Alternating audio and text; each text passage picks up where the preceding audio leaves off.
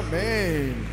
Padre, te pedimos que nos enseñes que hoy avives el fuego en nuestros corazones en el nombre de Jesús. Amén.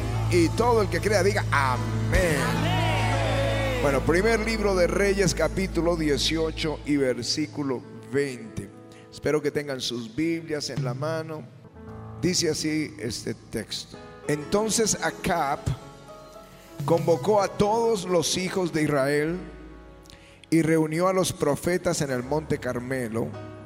Y acercándose Elías a todo el pueblo dijo, ¿hasta cuándo claudicaréis entre dos pensamientos? Si Jehová es Dios, seguidle, y si Baal, id en pos de él. Y el pueblo no respondió palabra. Elías volvió a decir al pueblo, solo yo he quedado profeta de Jehová, mas de los profetas de Baal hay 450 hombres. Dénsenos pues dos bueyes y escojan ellos uno y cortémoslo en pedazos y pongámosle sobre leña, pero no pongamos fuego debajo. Y yo prepararé el otro buey y lo pondré sobre leña y ningún fuego pondré debajo. Invocad luego vosotros el nombre de vuestros dioses y yo invocaré el nombre de Jehová. Y el Dios que respondiere por medio de fuego, ese sea Dios. Y todo el pueblo respondió, bien dicho.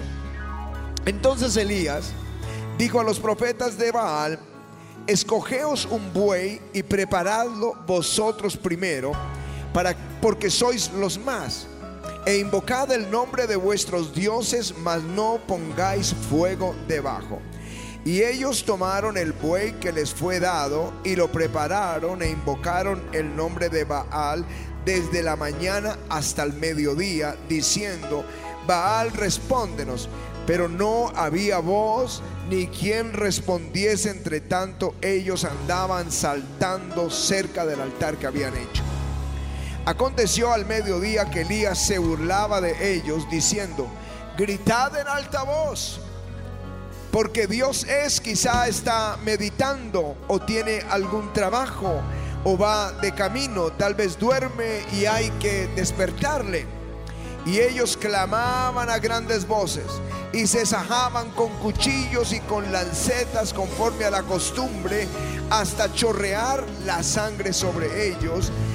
Pasó el mediodía y ellos siguieron gritando frenéticamente hasta la hora de ofrecer el sacrificio, pero no hubo ninguna voz ni quien respondiese ni escuchase.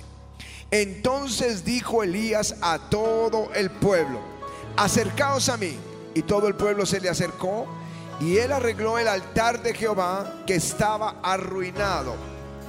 Y tomando Elías doce piedras conforme al número de las tribus de los hijos de, Jacob, el, al cual había sido dado palabra de Jehová diciendo, Israel será tu nombre. Edificó con las con las piedras, un altar en el nombre de Jehová. Después hizo una zanja alrededor del altar, en que cupiesen dos medidas de grano.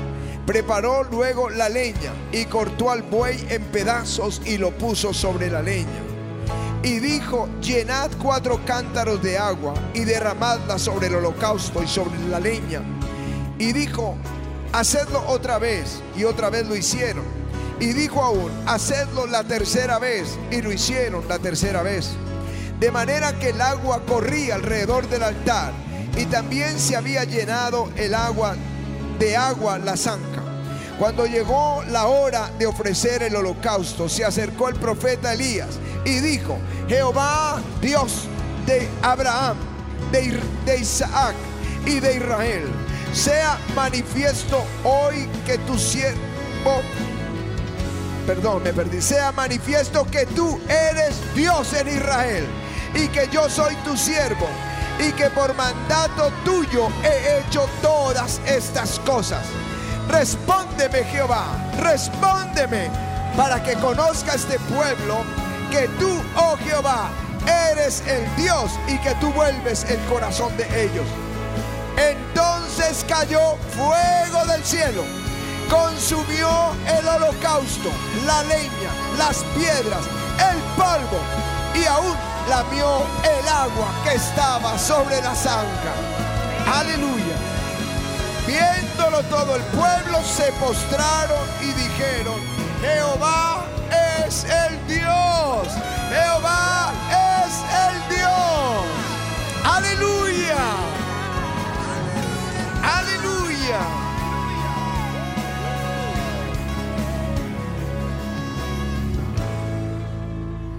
Aleluya. En el verso 43 dice, y dijo a su criado, bueno, sube ahora y mira hacia el mar. Y él subió y miró y dijo, no hay nada. Y él le dijo, ve, volvió a decir, vuelve siete veces. Y a la séptima vez dijo, yo veo una pequeña nube como la palma de la mano de un hombre que sube del mar. Y él dijo, ve y di a Cap, unce tu carro y desciende para que la lluvia no te ataje. Y aconteció estando en esto, que los cielos se oscurecieron con nube y viento y hubo una gran lluvia. Di conmigo, gran lluvia. Gran lluvia. Aleluya. Y subió acá divino a Jerreel y la mano de Jehová estuvo sobre Elías. Amén. Y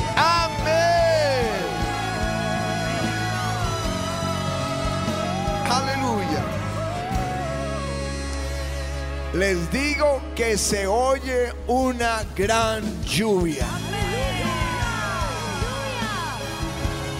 Lo que pasó esta semana que estuvimos en Bolivia, la semana pasada en Santa Marta, lo que ha pasado estos últimos cuatro viernes, ha comenzado a caer una lluvia, pero se oye que viene una gran lluvia. La lluvia representa las bendiciones de Dios. La lluvia representa un derramamiento del Espíritu Santo. Representa una gloria sobre su pueblo en todo. Aleluya. Dilo, se oye una gran lluvia.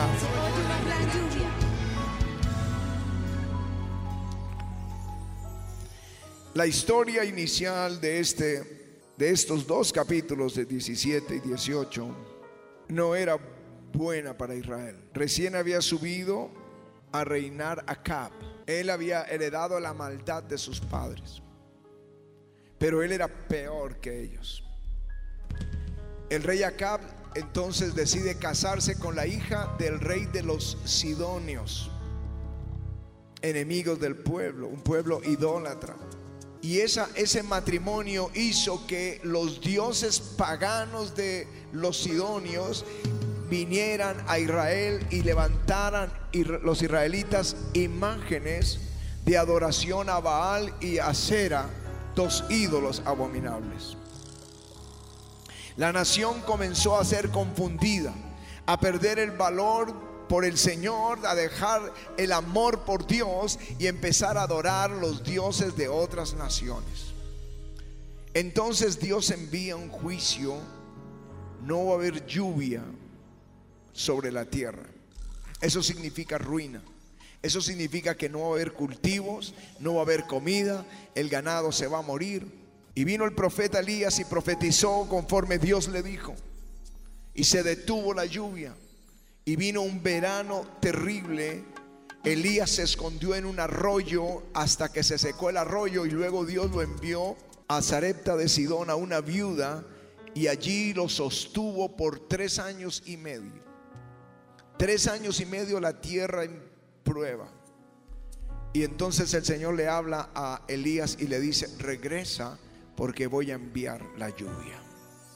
Y parece que entre esa, esa palabra que aparece aquí en el, en el primer libro de Reyes y capítulo 18 al comienzo, y, y la convocatoria en el Carmelo, Dios le dio instrucción clara de qué hacer Elías. Dios quería la lluvia, di conmigo, Dios quería la lluvia. Dios quería la lluvia. Así que reúne Elías y el rey Acab a toda la nación en el monte Carmelo. Hay un monumento, si vas un día a Israel y vas al Carmelo, entrando, subiendo al Carmelo, vas a encontrar un monumento gigantesco a Elías, porque es el día en que Elías reta a los dioses del mundo para mostrar que el Dios de Israel es el Dios verdadero. Así que eso sucedió. Lo reunió a toda la nación y Elías hace tres retos. Elías reta a Israel. Elías reta a los profetas de Baal. Y Elías reta al Dios del cielo. Y Dios responde enviando fuego sobre el holocausto y luego viene la lluvia sobre Israel. Eso fue lo que sucedió en los días del rey Acab. Viene una lluvia. Ciertamente venimos de una sequía desde el tiempo de la pandemia.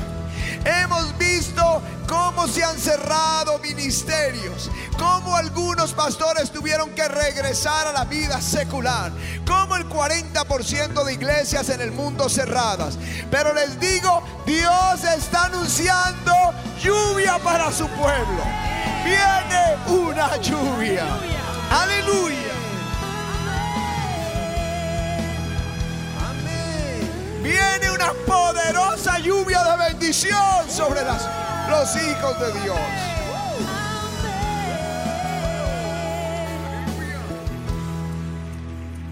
Y la palabra esta mañana, muy específicamente, es para el que siente que el cielo está cerrado. Que algo pasó, pero sientes el cielo cerrado. Que tus oraciones no van a ningún lugar. O que dices, me siento viviendo como en un desierto. Veo algunos ministrados, veo algunos gozosos en victoria, pero yo siento que mi vida está plantada en un desierto. O tú sabes que por tu pecado tu oración no pasa del techo. Si eso es lo que está pasando en tu vida y solo Dios y tú lo, lo saben, entonces los retos de Elías son para ti esta mañana.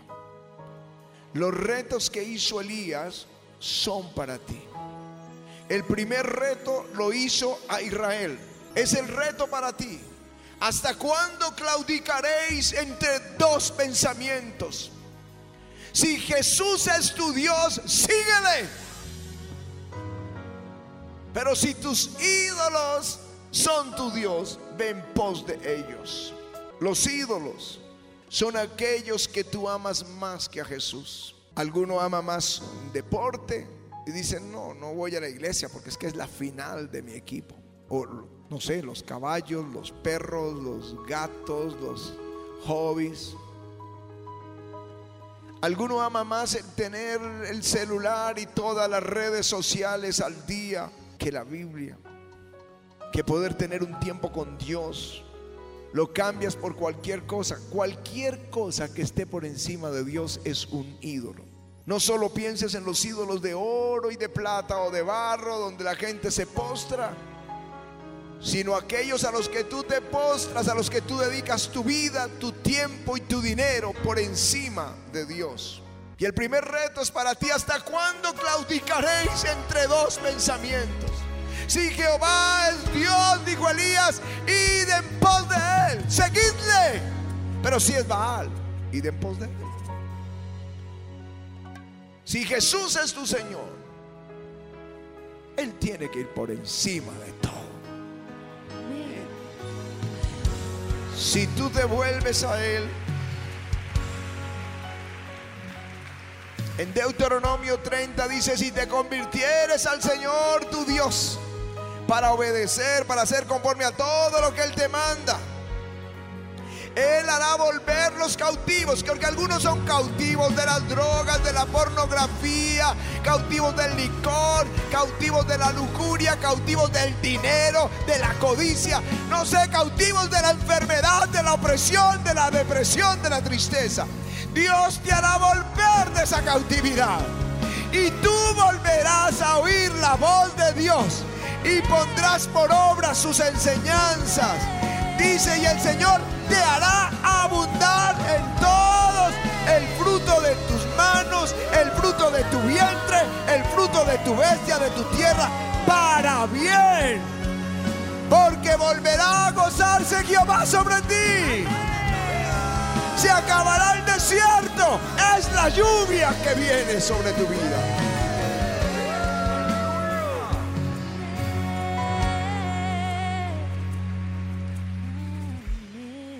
Lo segundo es que Dios, que Elías reta los falsos profetas. Y ellos ponen un altar y Elías pone su altar. Él los reta al Dios que responda con fuego, que él sea Dios. Y no hubo nada. Reta a tus dioses. ¿Tienen esos dioses a los que tú amas y inviertes todo poder para sanarte? ¿Tienen esos dioses poder para perdonar tus pecados. El perdón de pecados es algo impresionante, es sobrenatural. Cuando tú sabes que Jesús te perdonó, como una catedral se te quita de la espalda. Y tienes esa paz y ese gozo que nadie te lo puede quitar. Y tú sientes que puedes hablar con Él, que puedes pedirle, que tienes comunión con Dios y con los demás. Cuando está el peso del pecado, Tú puedes sonreírle a los demás. Cuando digo saluda a los hermanos, saludarlo, pero saber que tu corazón está lejos de Dios.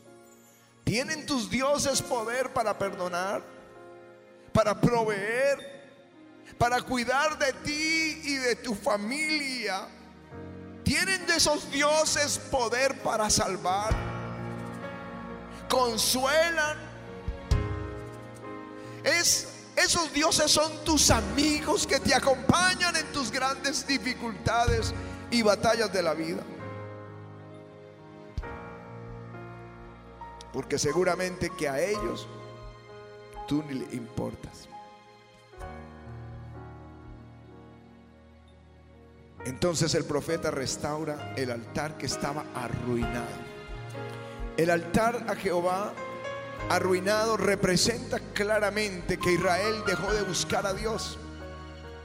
Estaba cerrado, ya nadie iba por allá, ya nadie estaba buscando a Dios. Y ese sería el reto de, para ti esta mañana. Quizá por eso los cielos están cerrados, no hay tiempo para Dios. Te levantas y es de carrera para el trabajo, el colegio, la universidad, donde quiera que vayas. No hay tiempo. Y en la noche estás tan cansado que prefieres ver un programa de televisión, la novela o no sé lo que te guste. O metido allí en las redes. Y el domingo no es que es mi día de descanso. El altar tiene que ser restaurado. El buscar a Dios diariamente, el tener esa comunión con nuestro Dios, el ir a su palabra, el tener una amistad con el Espíritu Santo. Tiene que ser restaurado ese altar. Y Elías sabía que ese altar tenía que ser restaurado si querían la bendición. Porque en los días del rey Usías, en los días en que él propuso buscar a Dios, Dios lo prosperó en todo y lo, lo engrandeció, lo enalteció por encima de todos los reyes de aquel entonces. Elías sabía lo que hizo Dios cuando Roboán por tres años buscó a Dios, cómo la nación prosperó. Elías sabía lo que pasó en los días del rey Asa cuando Dios le da la victoria contra un millón de etíopes, entonces deciden buscar a Dios y Dios les dio paz por todas partes por 35 años. Aleluya. Así que había que restaurar el altar para que el pueblo volviera a buscar a Dios si querían tener la lluvia permanente, la bendición. Pero el altar también representaba, el altar arruinado representaba que no había ofrenda a Dios. Porque al altar tenían que llevar sus diezmos, llevar sus corderos, el, el, del sacrificio por el pecado, el sacrificio de paz, el de acción de gracias, pero no había altar, luego no había ofrenda. Y tenía que ser restaurado el altar de la ofrenda. Por eso pidió poner un, un becerro y traer agua. Y esto del agua tiene un significado gigantesco. Porque si tú necesitas un milagro espiritual, Dios demandará de ti un acto espiritual. Creer es un acto espiritual. Confesar con tu boca lo que Él dice es un acto espiritual. Si tú necesitas un milagro físico, necesitas tener un acto físico, como pongan la mano en su corazón los que están enfermos cuando estoy, estamos orando por los enfermos. Extiende tu mano, le dijo el Señor al que tenía la mano seca. Levántate, toma el lecho y camina. Había un acto espiritual. Ve y lávate en el estanque de Siloé. Había un acto físico porque necesitaban un milagro físico. Israel estaba pasando el peor momento de su economía. La pobreza en todo el territorio. Necesitaban un acto financiero. Un milagro espiritual, un acto espiritual. Un milagro físico, un acto físico. Un milagro económico, un, acto económico. Así que lo que trajeron fue lo que les faltaba. Agua. Acab había enviado por toda la tierra buscando agua para sus ganados porque se murieron de sed. Y Elías pide cuatro cántaros de agua en tiempos de escasez y los derrama sobre el holocausto. Y vuelve a pedir otros cuatro cántaros. Esta gente estaría diciendo que está loco. O pasaban saliva viendo el agua. Y una tercera vez otros cuatro cántaros de agua. Ellos estaban ofrendando lo que necesitaban. Ellos necesitaban agua. La ofrenda debería ser agua. Por eso la ofrenda en tiempos de dificultad económica, una semilla mueve la montaña de la ruina y trae la bendición. Aleluya. Elías lo sabía, era profeta de Dios. Cuando Jacob, huyendo de su hermano que lo quería matar, dejó la tierra de Canaán para ir a la tierra de Labán para ir a Arán. En el camino se encuentra con Dios y no llevaba nada, estaba arruinado. Y en ese encuentro le dice, si tú vas conmigo y me das pan para comer, vestido para vestir y vuelves a traerme a la casa de mi padre, Jehová será mi Dios. Y de todo lo que me dieres, el diezmo apartaré para ti. Hubo un voto. Cuando no hay nada es cuando es el momento de sembrar. Hago un voto que lo que me des el diezmo apartaré para ti. 20 años después era el hombre más rico del Medio Oriente. Y el Señor le habla en sueños y le dice a Jacob, tú me hiciste un bote hace 20 años. Por eso Dios lo prosperó. Aleluya. Lo sabía Elías. Sabía que Salomón hizo cuando subió al reino hizo un sacrificio de mil corderos. Esa noche Dios le dijo, pídeme lo que quieras que te dé.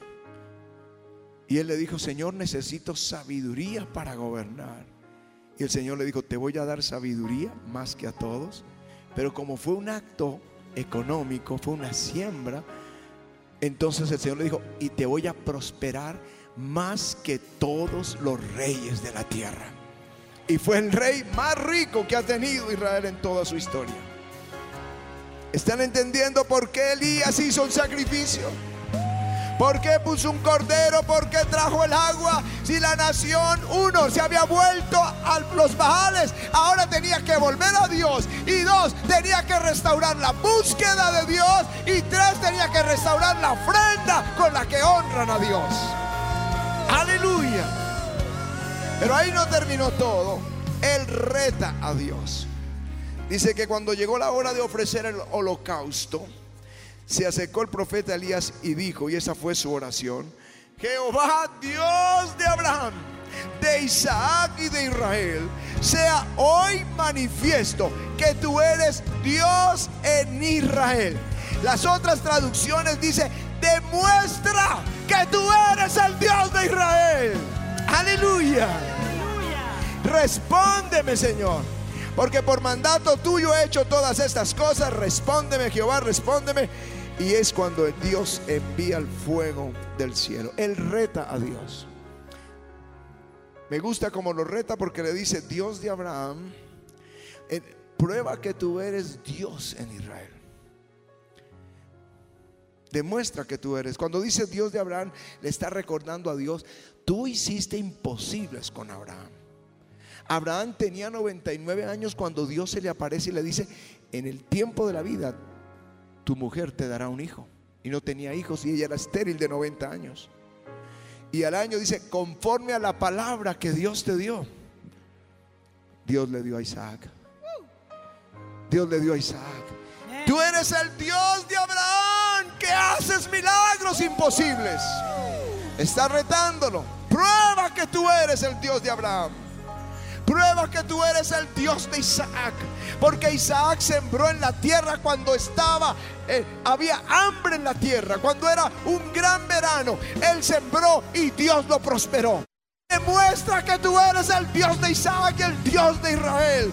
Sea hoy manifiesto que eso sea, que tú eres ese Dios. Y cayó el fuego y cayó la lluvia. Y eso es lo que va a pasar en tu vida hoy si tú te vuelves a Él. Aleluya.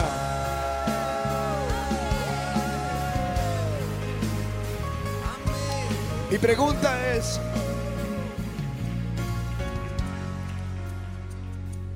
¿está destruido tu altar? Es el espejo de la palabra a tu corazón. ¿Estás buscando a Dios? El altar de las ofrendas tuyas también está destruido. Porque esta mañana la unción de Elías está sobre todos nosotros. Dios va a restaurar los altares que están arruinados. Dios va a restaurar el altar en tu casa. El altar viniendo a la iglesia, el altar de la ofrenda. Dios quiere restaurar el altar. ¿Por qué sé? Porque Él está anunciando una gran lluvia. Aleluya. Así que si no hay bendición, si no, no hay lluvia en tu vida, vuélvete a Dios con todo el corazón. Restaura el altar de la búsqueda. Restaura el altar de la ofrenda. Y reta a Dios. Por eso Malaquías lo dice. Probadme, dice el Señor en esto. Si traed los diezmos al alforí y probadme, si no os abriré las ventanas de los cielos. Yo cuando tomo la ofrenda le digo, Señor, te pruebo. Ábremelas, muéstrame que tú eres Dios que abre las ventanas de los cielos. Que provees con sobreabundancia. Pruébalo a Dios. Muéstrame que tú me haces tierra deseable. Muéstrame que tú reprendes al devorador. ¿Saben qué es el devorador? La deuda, el agiotista, el gota gota. Ese es el devorador. La enfermedad que te quita el dinero. Las cosas que se dañan en la casa y cuesta repararlas. Ese devorador que te roba la plata. Dios lo reprenderá para que tu bendición sea abundante. Aleluya. Prueba que tú eres Dios. Yo sé que alguno está diciendo mi altar está destruido. Mi altar lo tengo abandonado. Pero yo no quiero más este desierto. Señor, abre los cielos. Ven acá y díselo a Él. Abre los cielos, ábrelos, mi Dios.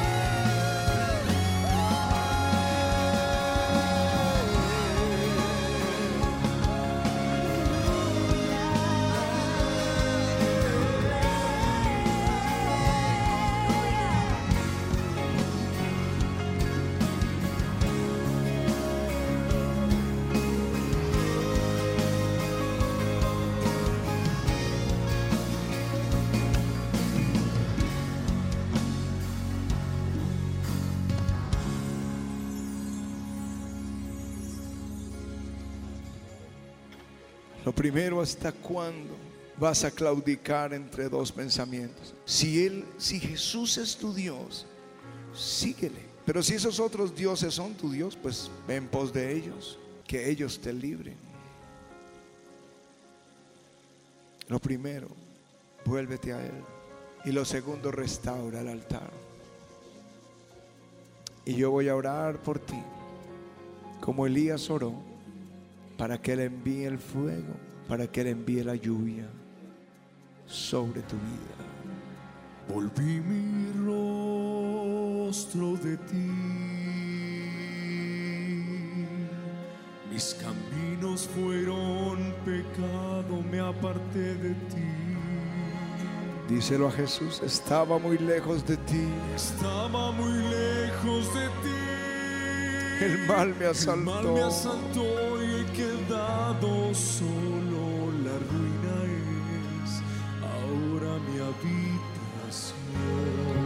¿Cómo volver a ti? ¿Cómo volver a ti? ¿Cómo volver a ti? ¿Cómo volver a ti? Gracias, Señor Jesús. Gracias, Señor. Muéstrame Háblame, Señor, otra vez. Háblame, Señor, otra vez. Estaba muy lejos de ti. Estaba muy lejos de ti.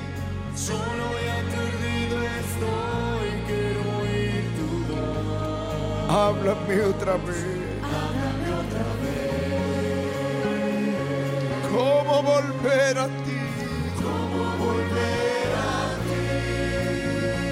¿Cómo volver a ti? ¿Cómo volver a ti?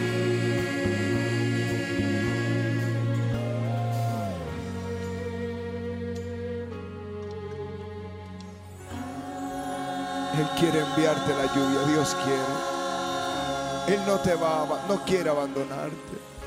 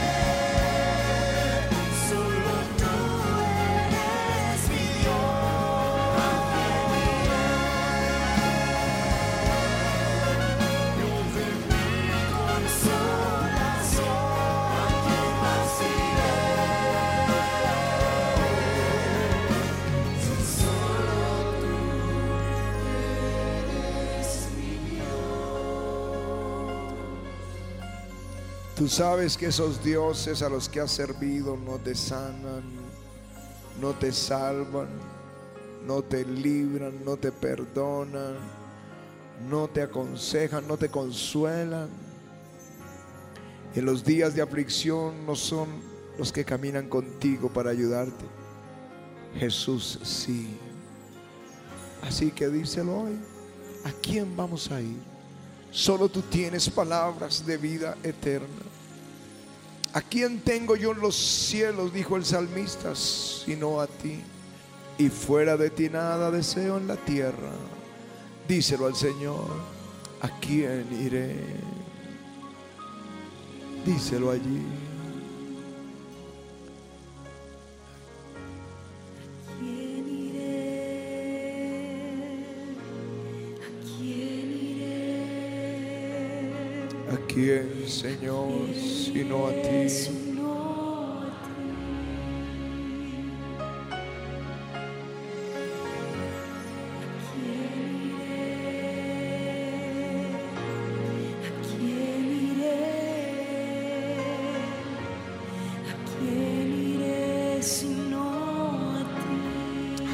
Cuando estamos en prueba, ¿a quién vamos a ir si no es a Él?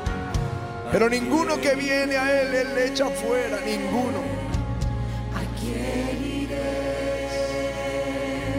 ¿A quién iré sino a ti? Sino a ti. Díselo a Él.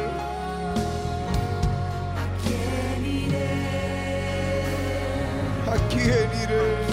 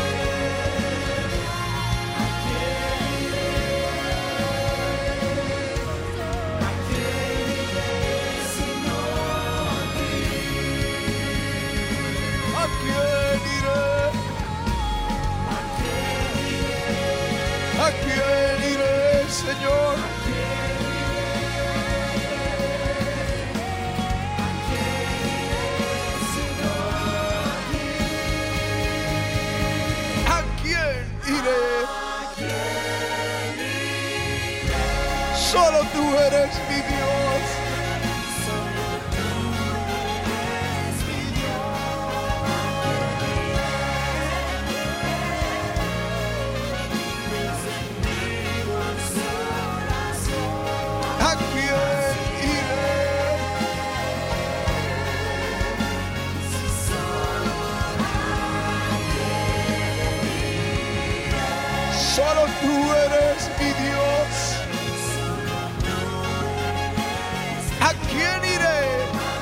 De mi consolación.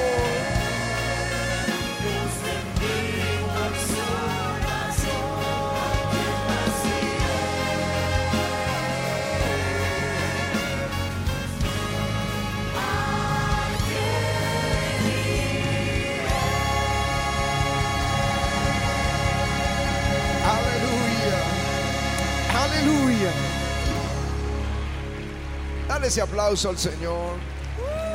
Y ustedes que están aquí al frente, díganselo a Jesús. Dile, Señor, perdóname. Dile, perdóname, Señor. Yo hoy me vuelvo a ti con todo mi corazón. No habrá dioses ajenos delante de ti. Tú eres mi Dios. Tú eres mi Salvador, mi Señor. Eres mi refugio. Y Señor, voy a llegar a casa a restaurar ese altar. Voy a buscarte. Voy a restaurar ese altar. El de la búsqueda y el de la ofrenda. En el nombre de Jesús. Y yo te pido, Señor, envía tu lluvia. Tu lluvia grande. Y yo te digo, Padre, prueba que tú eres Dios. Que envías la lluvia. Que envías la bendición. Que envías la provisión. Que envías la salvación. Que envías la sanidad. Prueba que tú eres mi Dios. En el nombre de Jesús. Amén. Amén. Amén. Vamos a darle ese aplauso al Señor.